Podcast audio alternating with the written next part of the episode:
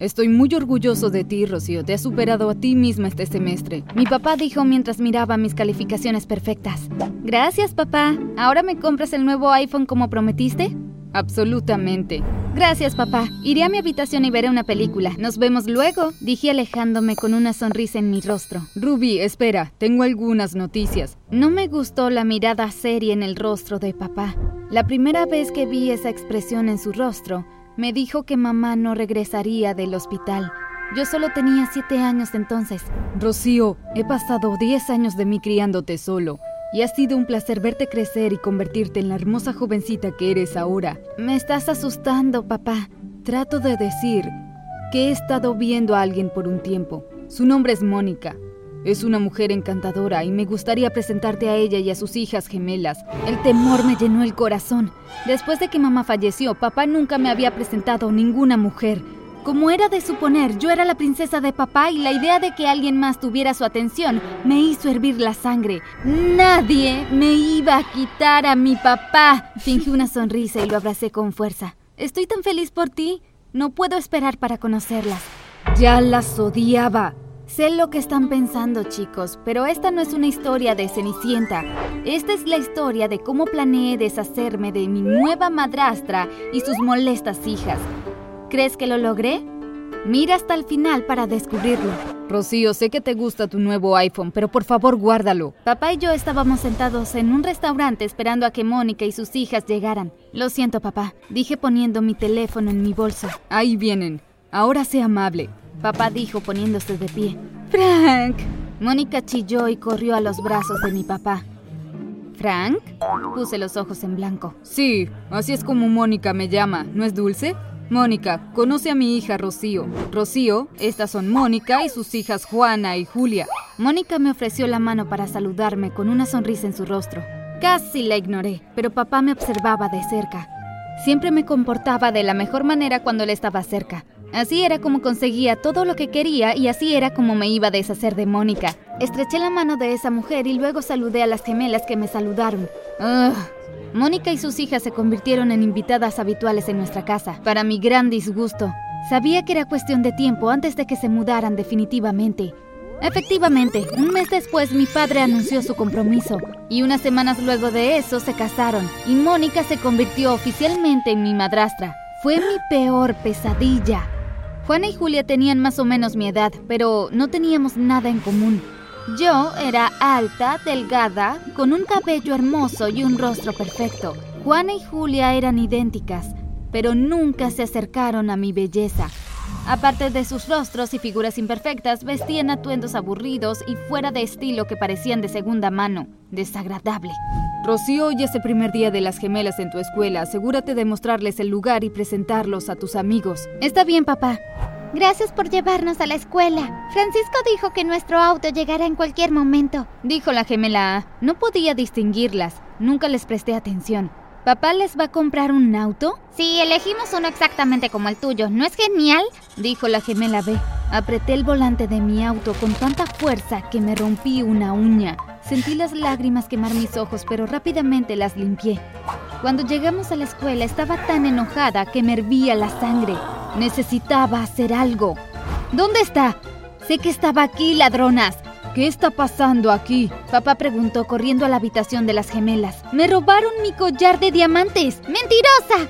Sé que está escondido en tus cosas baratas. Ese collar pertenecía a mi madre. Dije caminando hacia una cómoda en la habitación. Abrí un cajón y después de unos segundos saqué una pequeña caja con el collar dentro. Aquí está. No puedo creer que me hayan robado. Ese collar pertenecía a la mamá de Rocío. ¿Por qué lo robarían? Papá dijo con severidad. No creo que estés poniéndote de su lado. La gemela A se abalanzó sobre mí y me agarró del pelo. ¡Ay! ¡Haz que se detenga, papá! ¡Me hace daño! Suficiente. Rocío, vuelve a tu habitación. Tienes que castigarlas por robar. ¿No ves? Quieren todo lo que yo tengo. Por favor, no dejes que te lleven a ti también. Eres el único que tengo, papá. Rompí en llanto y corrí a mi habitación. Drama era mi segundo nombre. Mónica, debes entender que Rocío no está acostumbrada a tener otras personas aquí, así que es difícil para ella. Estoy seguro que aceptará. Escuché a papá decir minutos después. Solo pones excusas para ella. Tu hija es mala y cruel. Es suficiente.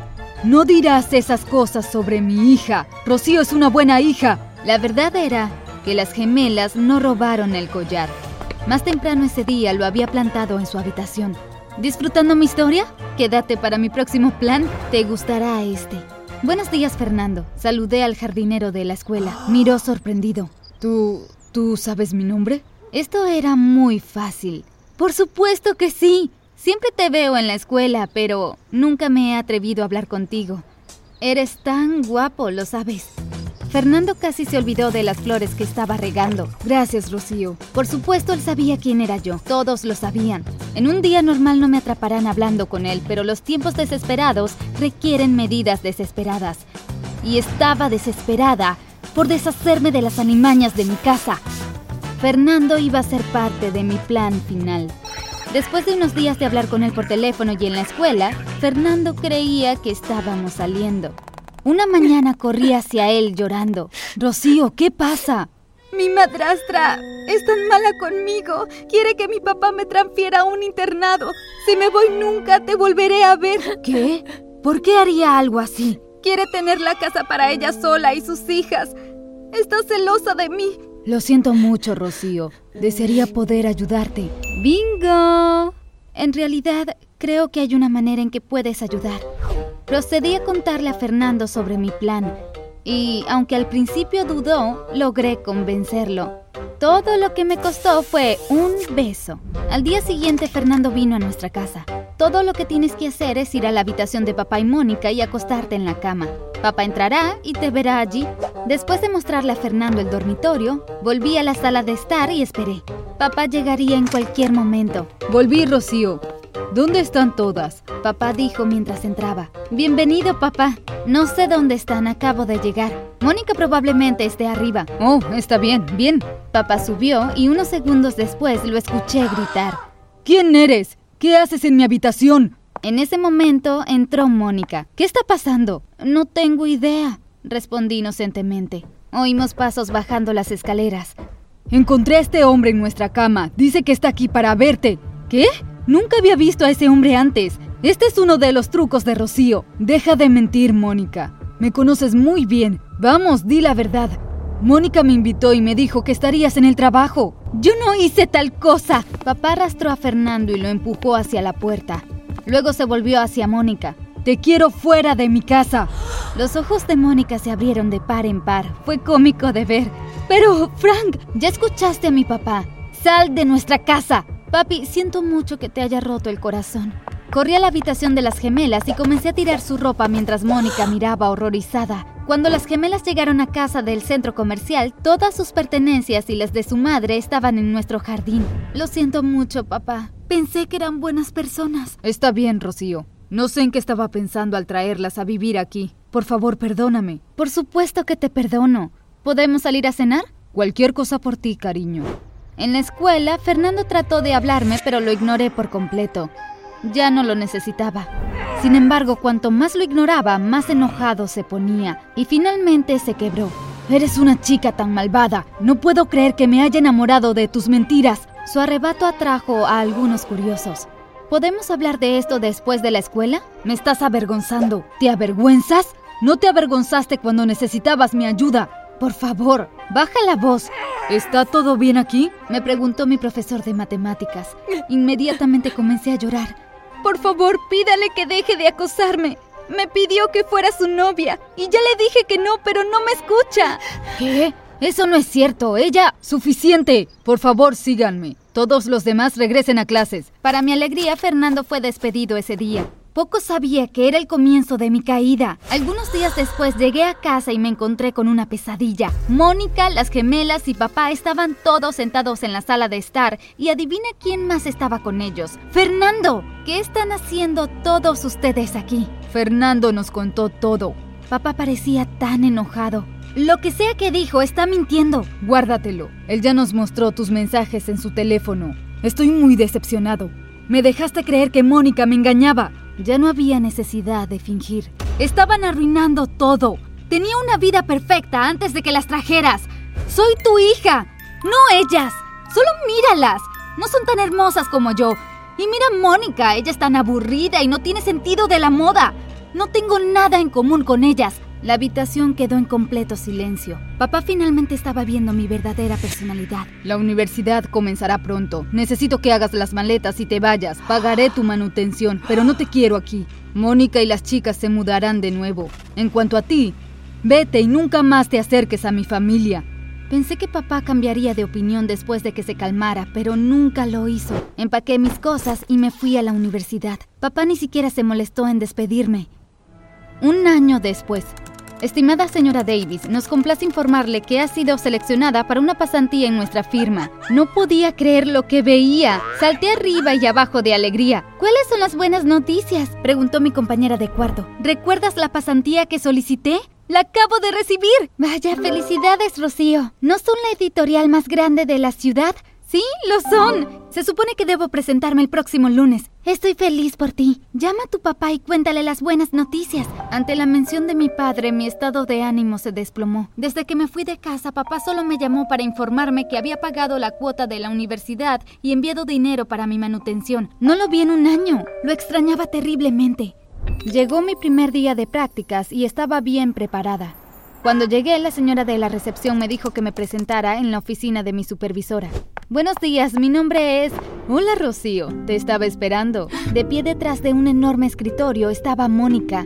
¿Era esto una broma? ¿Tú? Sí, por favor, toma asiento. Mónica preguntó sobre mi experiencia en la universidad y sobre mi interés en este campo. Me quedé mirándola, incrédula. Pero... Pero ¿por qué eres tan educada? Deberías odiarme, fui horrible contigo. Rocío, cuando vi tu solicitud para una pasantía, debo decir que estuve tentada a rechazarla a pesar de que eres nuestra candidata más calificada, pero eso me haría tan malvada como tú. Sería egoísta y poco amable de mi parte negarte la oportunidad en base a nuestras interacciones pasadas. Entonces, felicitaciones por tu nuevo puesto, Rocío. Sin embargo, debo advertirte, no toleraré tu mala actitud aquí. Si me causas problemas a mí o a otros, terminaré tu pasantía inmediatamente. Estaba sin palabras. Después de todo lo que había hecho, tenía la oportunidad perfecta de vengarse, pero no lo hizo. Muchas gracias, Mónica. No esperaba tanta amabilidad de tu parte después de lo que te hice a ti y a tus hijas. Te pido disculpas por todo. No te arrepentirás de darme una segunda oportunidad. No hay problema. Podemos mantener eso en nuestro pasado y pasar a una nueva página. Todos cometemos errores y aprendemos a través de ellos. Mónica, ¿crees que papá me perdonará alguna vez? Ella sonrió y dijo, él te perdonó hace mucho tiempo. Ese fin de semana, animada por Mónica, fui a casa. Hola, Rocío. Papá me recibió en la puerta. Corrí hacia él y lo abracé con fuerza. Oh, papá, te extrañé mucho. Lo siento mucho por todo. Nos abrazamos durante mucho tiempo. Sorprendentemente las gemelas estaban emocionadas de verme. Me dieron una cálida bienvenida y me disculpé por haberlas tratado con dureza en el pasado. Me dijeron que empezarían la universidad en pocas semanas. En la cena me dirigí a todos. Me gustaría agradecerles a todos por ser tan amables conmigo incluso después de lo que hice en el pasado. Mónica, lamento mucho las cosas horribles que les hice. La verdad es que sentí que estabas tratando de reemplazar a mi mamá. Y Julia y Juana, tenía miedo de que papá las quisiera más de lo que me amaba a mí. ¿Qué? Tu papá te ama y has sido miserable desde que te fuiste. Lamento que sintieras eso. Lo que tenías que hacer era decírmelo y te habría dicho que nadie reemplazará a tu mamá. Amo a Mónica, pero no significa que tu mamá esté olvidada, ¿de acuerdo?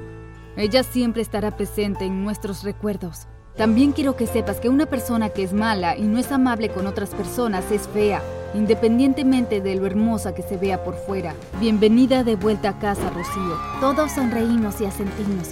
Nos abrazamos con fuerza y sonreí de alegría. Se sentía muy bien estar de vuelta con mi familia.